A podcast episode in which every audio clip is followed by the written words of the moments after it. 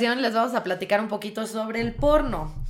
Pero como siempre aquí nada es ni blanco ni negro, todo es rojo, entonces vamos a ver los pros y los contras de ver porno, cómo nos puede aportar a nuestra vida y cómo también nos puede afectar si no sabemos cómo manejar eso.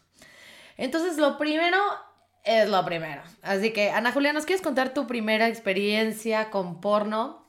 Eh, sí, bueno, no sé si la recuerdo bien del todo. Seguramente fue en la adolescencia, pero no sé eh, cómo, cómo, cómo fue mi primera búsqueda. Yo creo que mi primera búsqueda fue porno, tal cual, así como que no, sin ninguna categoría, sin ninguna especificación, solo fue porno. Y también creo que, eh, bueno, eso ya fue un poco más adelante, porque creo que en la escuela antes no existía tan fácil que te metías a internet y ponías porno y listo. Eh, antes lo que ocurría entre los adolescentes vatos, sobre todo, era que alguien en su computadora buscaba en Ares o en LimeWire así porno y le salían videos y descargaba random alguno y pues ya luego llevaban ese a la escuela como de no, pues es que ya viste esto, chécate este disco y ya. Eh, eso, eso yo veía que pasaba, pero nunca me rolaron ningún disco yo creo que ya está más grande, yo creo que hasta finales de secundaria, yo creo, no, yo creo que hasta la prepa yo busqué por iniciativa propia porno en la computadora, porque siempre he sido un poco lenta, creo que así fue. Oye, ¿y te decepcionaste o, o encontraste alguna categoría, algo que te haya gustado? ¿O qué piensas en realidad de, del porno? Pues en ese momento me decepcioné un poco, como que dije, wow, wow, wow, wow, ¿qué, wow, esto es demasiado. Yo pensé que era la continuación de una película de romance, pero no, eh, era bastante, bastante más agresivo. Eh, y entonces dije, wow, esto no sé si es para mí. Y ya después fui descubriendo que hay, hay este, categorías, hay páginas diferentes y entonces pues ya, pero, pero en ese primer acercamiento no estuvo nada agradable, la verdad. Fue un poco agresivo.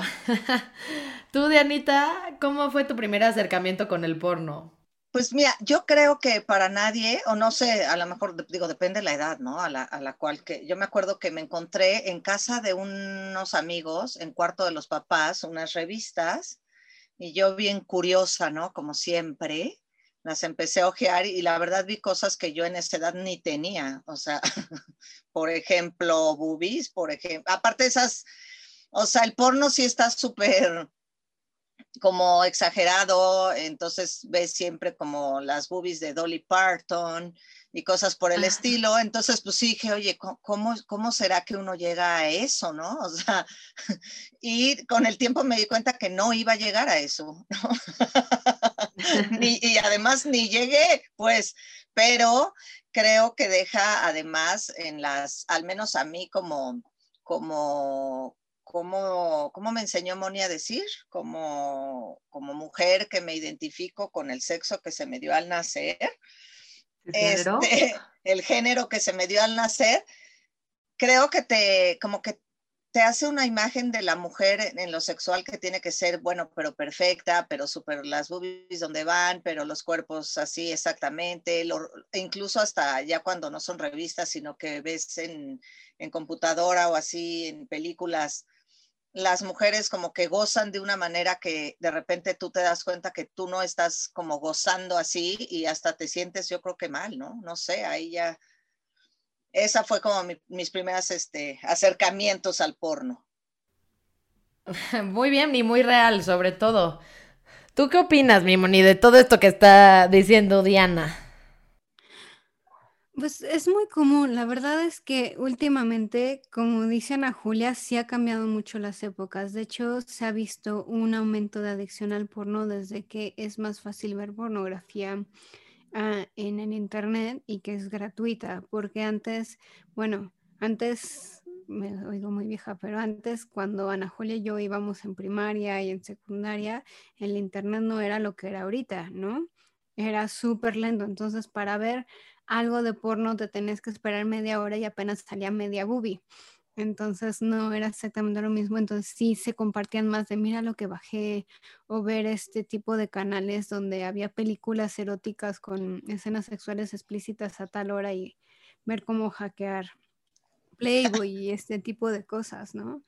Pero últimamente el hecho de que tengan un celular, un iPad, una compu es muy fácil de buscar. De hecho, yo trabajé en, en España justo viendo todas las cosas infantiles que si las buscas te pueden redirigir a una, a una página porno. Dora la Exploradora, los Teletubbies, este, todos, todos, todos tienen una versión porno. Entonces está ¡Ah! súper fuerte, la verdad. Pero sí, realmente, este, Andy, no nos has dicho, porque eres la más joven de aquí, pero sí, yo creo que los primeros encuentros de, de los millennials puros, como somos Ana Julia y yo, sí son como por accidente o, que comparten, pero de que ya bajaron o que compraron la película porno en algún puesto sospechoso o una cosa así. Yo, este, echando de cabeza a mi tío, tengo un tío que me lleva 13 años, entonces es mi hermano más que mi tío. Me quedé a dormir en su cuarto y prendí la tele y todo era para Playboy y lo acusé, aparte, súper mala. Pero sí me impactó. Ándale. O sea, la sobrina maldita. Acusando al tío y después aspirando a eso, ¿no? la niña de los plumones atacó. Sí, y después era, ay, me quedo en el cuarto de mi tío, porque sí me dio mucha curiosidad y fue esta parte que dice justo Diana de, híjole, yo no soy así y nunca me voy a ver así, ¿no? Y era esta curiosidad súper puberta. Pero sí, hay muchos cambios últimamente. Sí, es súper importante lo que están diciendo porque, pues sí, la visión del porno sí es algo muy irreal y que no reconoces, o sea, que no te identificas la primera vez que interactúas con eso, ¿no? Mi primera vez con porno fue por ahí de primero de prepa. Un amigo llevó su celular y los niños estaban viendo muy interesados un video, ¿no? Y entonces yo siempre era como, pues también quería pertenecer un poco al club de Toby. Entonces era como, ¿qué están viendo, chavos? No, no, no, nada, no veas, que no sé qué. No, ya, a ver. Y vi, y mi primer video de porno, en la escuela además, ahí con el celular de mis cuates, fue de squirting. Entonces yo así como, no mames, se hizo pipí. ¿Por qué les gusta eso? Y pues ya, o sea, sí fue como, no mames, o sea, yo también me puedo hacer pipí o o qué es esto, o sea, no lo entiendo. Y ya más grande, la experiencia con el porno, pues también fue poco rara, ¿no? Porque primero entras a averiguar cuál de las categorías, cuál de los videos te gustan, cuál será el que te prenderá. Y como dijo Ana Julia en un episodio, de repente terminas tocándote con una cosa que dices, ¿qué pedo? O sea, ¿por qué me estoy tocando con esta mamada? Pero lo más grave que puede pasar es que, o sea, como justo en el material que nos compartió Moni, eh, escuchen el podcast de Voices of Brotherhood. Este, ellos tienen un, un, episodio sobre porno. Y algo muy cañón que dicen es este, como el tema de cómo podemos llegar fácilmente a categorías que no, o sea, que no están dentro de tu de tu, pues, de tu límite de moralidad, ¿no? O sea, que de repente te puedes encontrar viendo cosas muy fácil de incesto, pornografía infantil, o sea, no sé, una serie de cosas, una, unos seres como videos que parecen como más violación que otra cosa. En fin, o sea, te puedes encontrar una cantidad de cosas. De hecho, hace poco, pues con el caso de Pornhub y, y, y YouPorn y todas estas páginas, les bajaron varios videos de, pues, de pornografía infantil real y de abusos y de violaciones reales que estaban ahí, ¿no? Entonces, aquí el tema es, ¿qué tan fácil al alcance tienen esto los niños? ¿Cómo nos impacta eso como persona en nuestra vida sexual? O sea, ¿qué impacto tiene? No sé ustedes si quieran compartir a alguien qué impacto ha tenido en su vida, o sea, en su vida sexual el porno pero yo en algún momento sí, o sea, sí me pasó que, o sea, veía ciertas cosas como un poco salvajes, un poco violentas, que dices, güey, ¿por qué me está aprendiendo esto? Primero y luego dos, ¿es malo? O sea, lo debería de intentar con mi pareja. Entonces, no sé, como que es muy confuso, la verdad. Fíjate que tocaste dos temas, Andy, súper importantes. El primero es esta parte de que tú pensabas que se hacían pipí a pesar de que, que ya estabas en plena adolescencia, es bien común que personitas que a lo mejor están prepubertas o pubertas y en adolescencia, que ahorita la pubertad empieza a los ocho años, que tampoco es tan grande, que empiezan a buscar porque alguien les dijo busca sexo en el iPad o en la compu, lo que sea, y como no tienen esta noción erótica, le dan sentido con lo que conocen. Entonces la eyaculación, ya sea femenina o masculina, piensan que es pipí. Entonces ahí te das cuenta que no están con la preparación para la pornografía, ¿no? Y luego los papás se encuentran con, con ellos haciendo actitudes o tratando de replicarle para darle sentido y ellos piensan, no, ya pervirtieron a mi bebé, no sé qué. Y es bien interesante porque cuando les pregunto, a ver, ¿qué es lo que viste? Ves que hacen las cosas no sexualmente, sino realmente solo tratando de copiar. Entonces sí es una cuestión donde hay que ver qué tanto si hay este interés erótico y qué tanto no. Y luego la parte que dices de que empiezas a ver cada vez cosas más hardcore, por así decirlo, que no está nada mal que veas cosas hardcore, pero siempre y cuando tú tengas un genuino interés.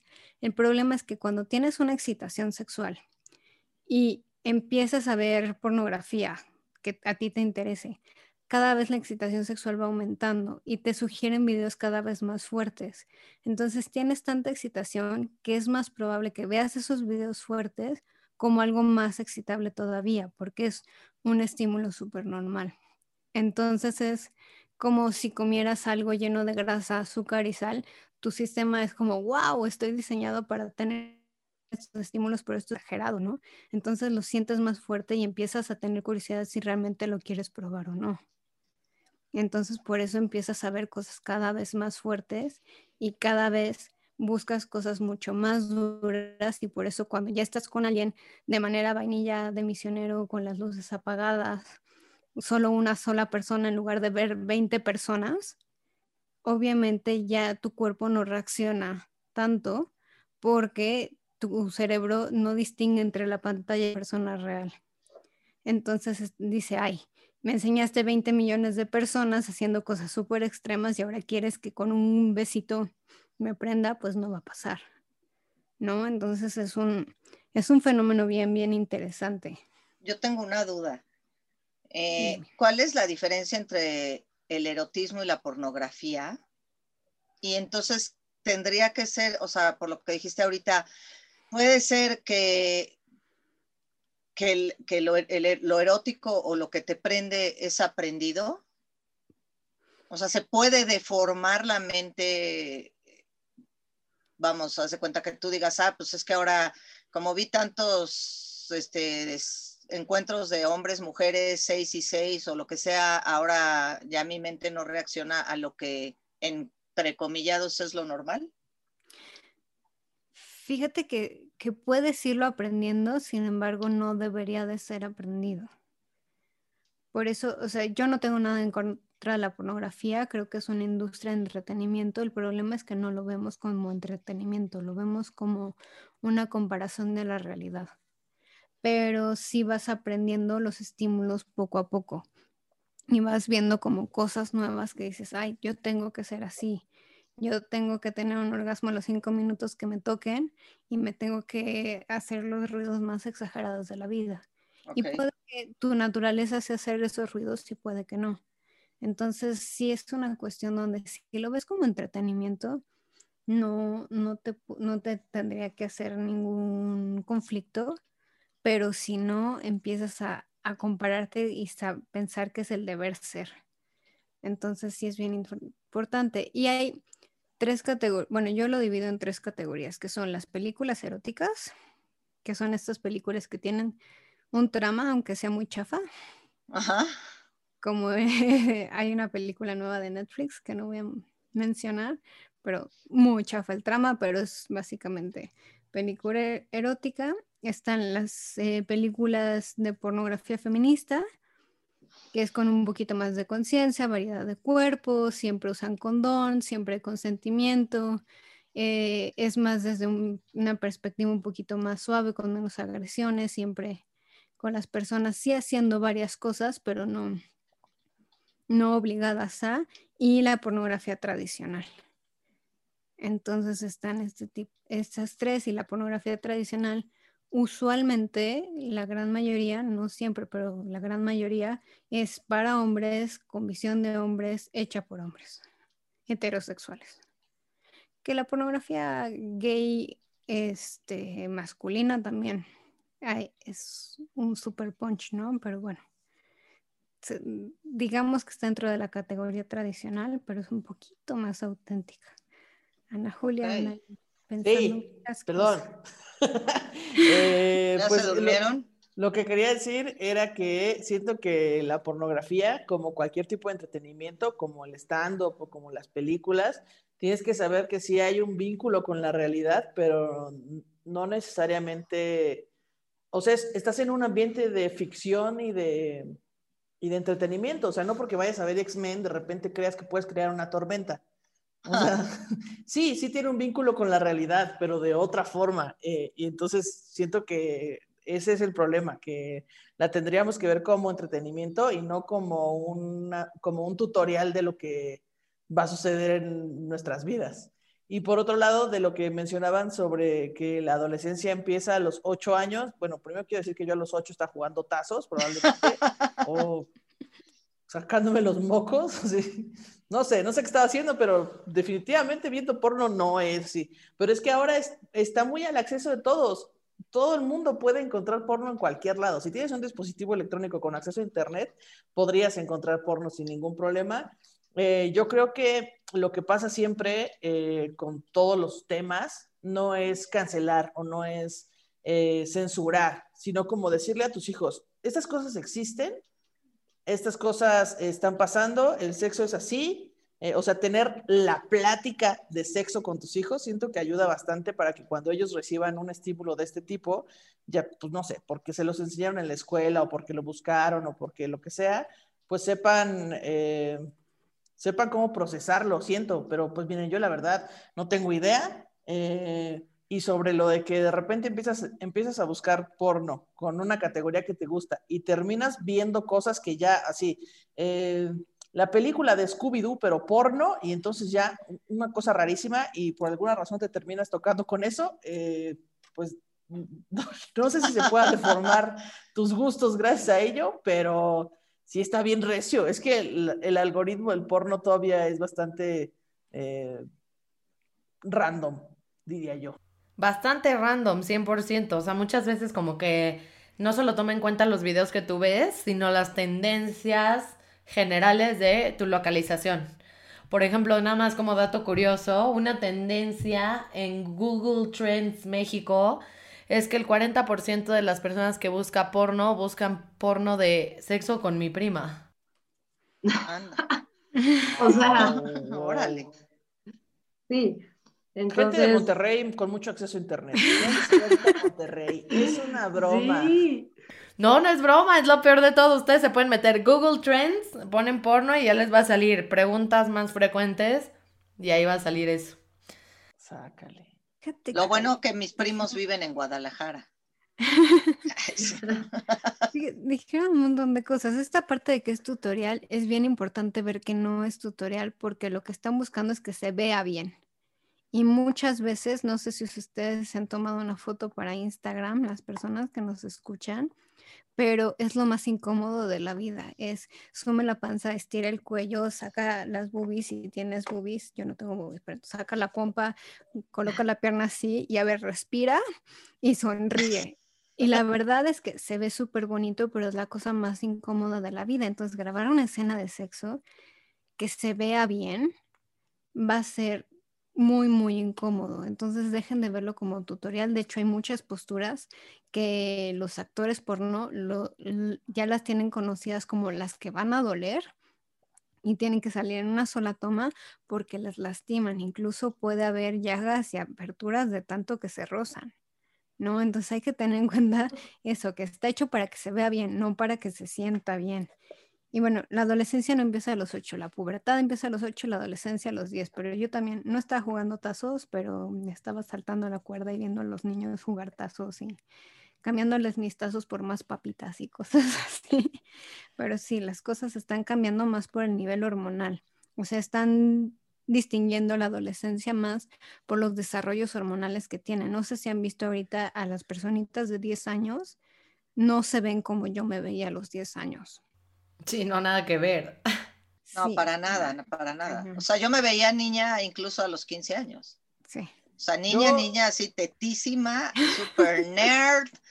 O sea, ahí sí no sabía ni qué, o sea, no tenía ni, idea de nada. O sea, la verdad es que sí creo que el Internet y este acceso fácil a, este tipo de, de pues, pornografía o de pues todo lo que existe ahora hace, yo creo que los chavos también anden más despiertos y a las vivas. Digo, no sé si esté bien o mal, no podría calificarlo de una manera moral, pero creo que están más a las vivas. Yo creo que ellos hasta te pueden ya decir, mira, usa este dildo y cómprate tal cosa.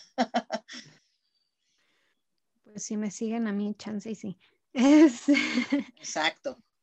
Pero la cuestión es, también, por ejemplo, lo que buscamos, las tendencias según el país y demás, tienen mucho que ver con lo que está pasando culturalmente en ese país. Ahorita siempre criticamos y decimos que los pobres de Monterrey, porque entre ellos se dicen primos y demás, pero es la tendencia de, ay, nos burlamos de eso, entonces voy a ver, voy a buscarlo a solas para ver por qué me estoy burlando y a ver si a mí me gusta, porque si tanto lo dicen, algo de tener. ¿No? Por ejemplo, cuando estaba el ataque terrorista en Estados Unidos de Bin Laden y estas cosas, la tendencia pornográfica era que una persona de origen musulmán, malvada, llegaba y se robaba a una chica y la violaba. Porque era, ay, como ese es malvado, entonces yo me voy a quitar la responsabilidad de querer tener sexo cochino y demás, y le voy a poner la responsabilidad al malo, entonces yo no tengo responsabilidad sobre eso, entonces me voy a dejar de disfrutar, por ejemplo. ¡Wow! ¡Anda, canalla! ¿Qué, ¿Qué, buscará la gente, ¿Qué buscará la gente en Venezuela? Bueno, cuando consiguen internet. Persona va a buscar papel de baño y es violada en el súper para arrebatárselo, así. No sé. Pero no es cierto, Venezuela es un chiste. Con APRED es un chiste. Eh, y por otra parte, eh, quería decir que eh, lo, que decías de que en el porno todo se ve bien, eh, también creo que existe la tendencia de mucha banda de buscar porno amateur, porque se sienten más vinculados con ese tipo de porno que con otro, ¿no? O sea, no es, no, es no es tanto mi caso porque yo no busco amateur, pero sí he notado, o sea, ahí tengo amigos comediantes que hacen chistes de porno e interactúan con el público y el más contestado es siempre amateur, por alguna razón.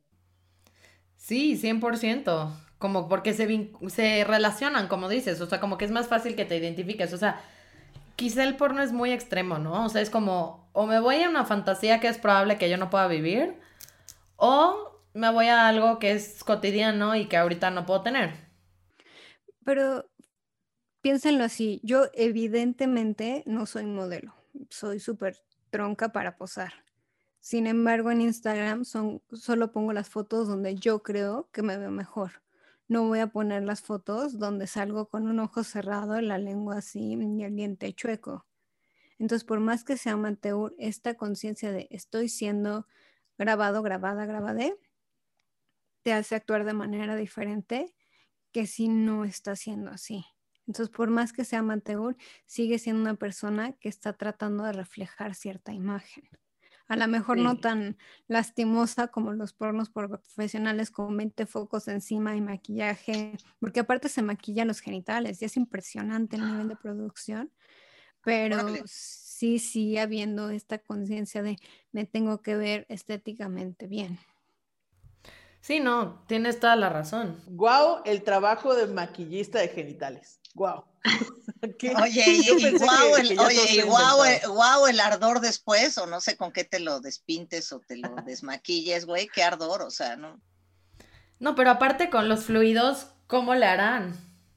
Los, Fluidos, los fluidos son un líquido especial con, con maicena para que se vea más, porque la maicena es opaca, entonces con las luces y con la cámara sale más a luz, por ejemplo.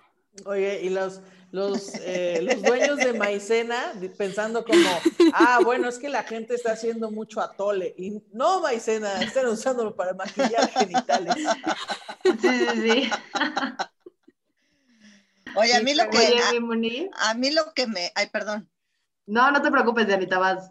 O sea, ahorita que estaban hablando del porno amateur, a mí lo que me da como cosa es que he visto también algunos videos o documentales sobre el porno amateur, que es un porno obligado y que hay chavas que lo tienen que hacer así, eh, que parezca amateur, pero en realidad están metidas como en redes de, de- trata o de cosas por el estilo, y eso es como que me da como chingadera que, que exista el, el famoso porno amateur, donde está la diferencia o la línea donde pues, la chava sí lo quiere hacer y, y para monetizarse o lo que sea, o es O obligada. no. sea, Es que yo creo que no hay video que, o sea, no creo que sea una característica para, particular del amateur, o sea, yo creo que el hecho de obligar a alguien y hacer que parezca cotidiano o hacer que parezca que esté ejecutando cierto papel está en cualquier categoría y a ciencia cierta no podemos saber bien cuándo es una interpretación y cuándo es real, o sea, todos los videos que se, que se bajaron de YouPorn y de, y, y de todas estas páginas en realidad son por personas que saben analizar, o sea, que ya tienen todo este estudio de cómo analizar como la cara de las personas, el lenguaje corporal y todas estas cosas, pero un mortal no creo que podría como detectar en cuál de estos videos y tampoco creo que sea una particularidad de la categoría de amateur. Pues yo siento, o sea, yo lo decía con lo, con, con lo de las películas como tales pornográficas. O sea, las películas sí son actores que se están prestando inclusive a que les maquillen sus genitales. O sea, y en el amateur pues son chavitas o chavas o no sé, aquí Moni la veo preparada para contestar esta pregunta.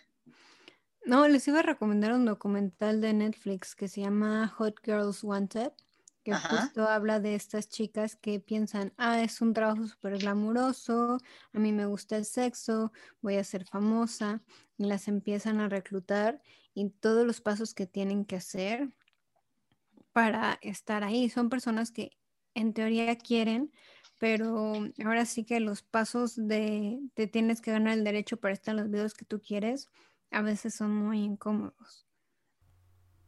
Sí, no, o sea, totalmente el porno es algo un poco obscuro, ¿no? Pero pues pasando al lado positivo de la moneda, ¿hay algo positivo que podamos sacar de esto, aparte de poder masturbarte si no estás con tu pareja? Fíjate que, que sí, por ejemplo, el porno feminista ahorita cuesta, pero sí son personas que lo hacen por auténticas ganas, de auténtico placer.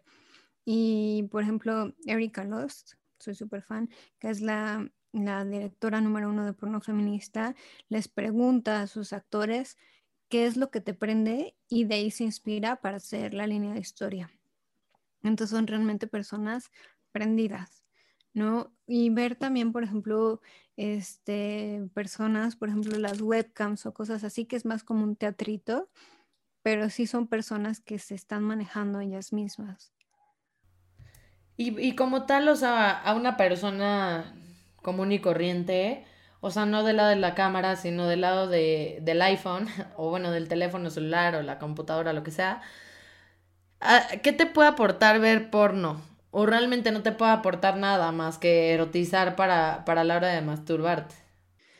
Mm, Básicamente sí. Eh, a ver, lado positivo. Es un entretenimiento y es una empresa de millones y millones de dólares. Creo que saca más dinero, ahí puede que esté mal, pero creo que saca más dinero que Hollywood. ¿no? Y la verdad es que las tecnologías, las últimas tecnologías se están aplicando a la pornografía. La realidad virtual aquí se aplica a el tiempo, ¿no? pornografía, sí, ya sé. De haber, de haber sabido, me hubiera dejado maquillar los genitales, con maicena. con lo que sea. Por cierto, usted, eh, podcast escucha, no intente maquillarse los genitales con maicena, le puede salir una infección de transmisión sexual. Sí. No es una infección de transmisión sexual, pero una infección urinaria seguro, porque se tapan las vías. Hay que saber, hay, hay técnicas, ¿no?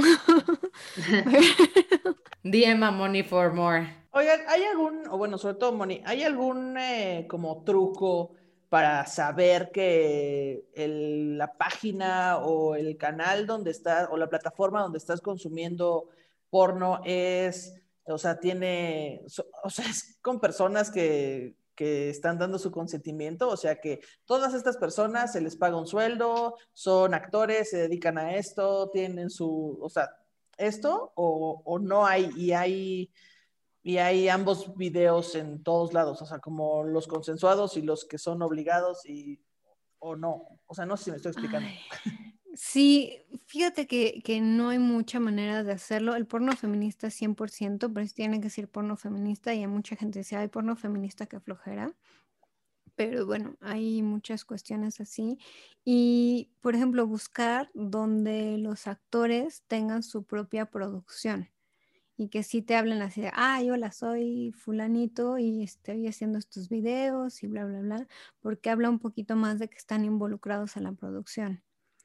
Entonces sí te puede dar una idea mucho más fácil. Por ejemplo, se ha visto que el porno de hombre con hombre es de los más este, consensuados, tristemente. Digo tristemente porque cada quien lo suyo, en lo personal a mí no me prende, ¿no? Pero es un gusto muy personal. Este, pero sí es una cuestión donde tienes que ver que la persona está involucrada en la producción. Cuando la persona está involucrada en la producción o tiene la etiqueta de porno feminista o tiene al principio de cada video, las personas que están ahí eh, fueron probadas de infecciones de transmisión sexual previamente y aparte son personas que están haciendo esto por gusto. eh, el hecho de que pongan este letrerito antes sí te está avisando de que te garantizan este tipo de cosas. Andy, ¿qué estás pensando? Pues dos cosas, ¿no? O sea, la primera es que entonces si estos letreros de cierta forma te lo garantizan, como audiencia deberíamos de estarlo exigiendo. O sea, creo que es bueno empezarlo a exigir, ¿no? O sea, como dejar de ver los videos o las páginas que ya sabemos que han estado involucradas en pornografía de menores y mudarnos a plataformas que cumplan con estas cosas. O sea, creo que para toda la banda que nos escucha y que está preocupada por el tema de pornografía infantil, violaciones, todas estas cosas, trata de personas, creo que lo que puedes hacer desde casa podría empezar por ahí, aunque es algo muy mínimo, pero también, o sea, si algo existe, o sea, si hay una of- oferta de algo, es porque hay una demanda de algo. Y cuando tú dejas de, de consumir cierta cosa, ahí es cuando le ponen atención y dicen, güey, qué pedo, esto ya no está funcionando. Y pues es eso, ¿no? O sea, empezarle a exigir nosotros como consumidores de pornografía, empezar a exigir estos letreros, empezar a exigir algún modo de comprobación de que pues este pedo está bien, que si estás viendo a alguien mayor de edad, aunque estés viendo que está actuando de otro papel. Y de verdad, o sea, si ya sabemos páginas como YouPorn y Pornhub, que ya hubieron temas ahí, bueno, ya hubo temas, perdón, de pornografía infantil y de violación. O sea, pues hay muchísimas otras páginas. O sea, de verdad, si quieren recomendaciones, escríbanme por Instagram. no, pero Andy, la experta recomendadora de porno. Muy bien, Andy. No, no, y la otra cosa que estaba pensando es, o sea, como tratando de rescatar algo, quizá para el tema positivo del porno, pues podría ser el tema que habíamos platicado, o sea, dos cosas, ¿no? La primera, la de OnlyFans que habíamos dicho la vez pasada, que siempre y cuando es que sí le está pagando a la persona, bueno, o a las personas que aparecen en la reproducción, pues que sí se les esté pagando bien y todo y se les está evitando pues estar en contacto con personas y seguir ganando dinero de eso de alguna forma. Y por otro lado, creo que otra cosa positiva es te puede ayudar a innovar en tu relación.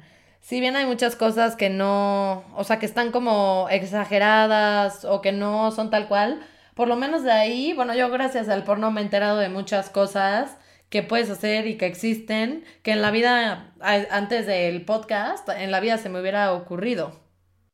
Yo también, por ejemplo, el dime vaquero.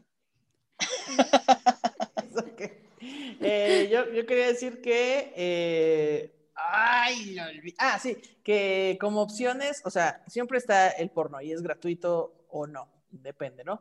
Pero como otras alternativas está lo que ya dijo Moni, que es eh, las webcams, que hay eh, también relatos eróticos, o sea, que puedes leer, que son, no son sin ilustraciones, solamente está tu imaginación de por medio, que creo que también jala bastante bien. O sea, opciones hay. Siento que es como con los alimentos. De repente nos dimos cuenta que no estaba bien comer alimentos tan procesados y entonces ya hay banda que está buscando alimentos orgánicos y tal. Siento que es un poco lo mismo con el porno, ¿no? Hay un montón de porno allá afuera que no está bien, pero eh, pues podemos ahora fijarnos un poco más en lo que consumimos.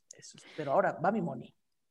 Fíjate que Está bien interesante porque hay muchas cosas positivas del porno. Por ejemplo, puedes ver porno con tu pareja y abrir la conversación de, oye, se me antoja esto, porque explicarlo a veces es muy difícil, ¿no? Y verlo como una forma de comunicación. Y siempre y cuando solo veas un video a la vez y te fijes en lo que estás buscando, puede ser un muy buen medio de entrenamiento para cuando estés con tu pareja durar y controlar lo que quieres durar y cuando quieres durar de la mejor manera. Y esto que dice Ana Julia es súper importante súper interesante. Ya incluso hay muchísimas apps eh, donde te dan audio pornos, donde estás seguro, segura, segura que la persona que está ahí lo hace por gusto, porque son actrices y actores que están leyendo un diálogo y son personas que la verdad actúan mejor que las personas en porno. Y la verdad es que hay unos audios bien interesantes y puedes buscar desde cosas lésbicas, cosas gays, este, con agresión, de fiestas sexuales, lo que tú quieras. Y hay muchísimas apps que si, que, si quieren luego en el Instagram del Flamingo las ponemos, este, que pueden ser muy divertidas de escuchar y usas también tu imaginación. Y bueno, las novelas eróticas, no solo existe 50 sombras de Grey, hay muchísimas cosas de más calidad, búsquenle por favor. Tú, Andy, ¿qué opinas de este tipo de cosas de calidad o no calidad? Sí, totalmente, o sea, totalmente de acuerdo y aparte, pues, ¿qué tienen? No, no tienen nada de malo que no nos de pena andar en el aeropuerto cuando se acabe la pandemia eh, con un libro de, de una novela sexual. Pero pues sí, tratamos de ponérselos en Instagram, porque luego Instagram es medio, medio juley, te censura, entonces estén al pendiente también ahí de, del Instagram, de checar el profile y todo eso, porque ese tipo de publicaciones, aunque sea pornografía pues consensual, de mayores de edad, de recomendaciones de apps, de relatos, todas estas cosas, Instagram, este, son aficionados de Jesucristo y a veces censuran ese pedo. Entonces, pendientes, chavos. Dianita. Se ponen pesados, ¿no? Yo, no, yo lo que quería decir es que a mí en realidad, este, llámame mocha, apretada, fresa, este, no soy gran consumidora de lo que es el porno, porque encuentro justo esto lo que decía Moni, que estos estándares y esto, o sea, ya lo veo totalmente irreal, ¿no? O sea, como que no, no es real lo que estoy viendo y no me prende tanto. Sin embargo, las novelas eróticas sí me pueden llegar a aprender. Y aparte, pues a mí lo que me ha dejado el porno, digamos, como bueno, para que la gente que nos está escuchando diga, ah, yo quiero ser así. No, no es cierto. O sea, lo que aprendí del porno es que como que eh, es una cosa que como ¿cómo te diré? Como erótica, ¿no? Que tú puedes encontrar ese momento para estar con alguien. O sea, si le quitas toda la fantasía y todo eso, como que sí es, si a tu pareja le gusta y le prende y tú, o sea, y a ti te lo quieres, digamos, como hacer, pues, como que no tiene nada de malo, es a lo que voy. O sea, eh, compartirlo de vez en cuando con tu pareja si a él le gusta o si a él lo disfruta y a él lo prende y no. Entonces creo que ahí es como la parte chingona de que existe el porno, ¿no? Porque es como entretenimiento es un extra, es un plus, ¿no? Es como echarle crema chantilly al postre. Ah, no te la comes cada vez, pero a veces sí te gustaría ponerle un extra. Sí, sí, la verdad es muy buen tip también, la neta. Nadie está excluido de poner en las bocinas en vez de Ed Sheeran, tu página de porno favorita.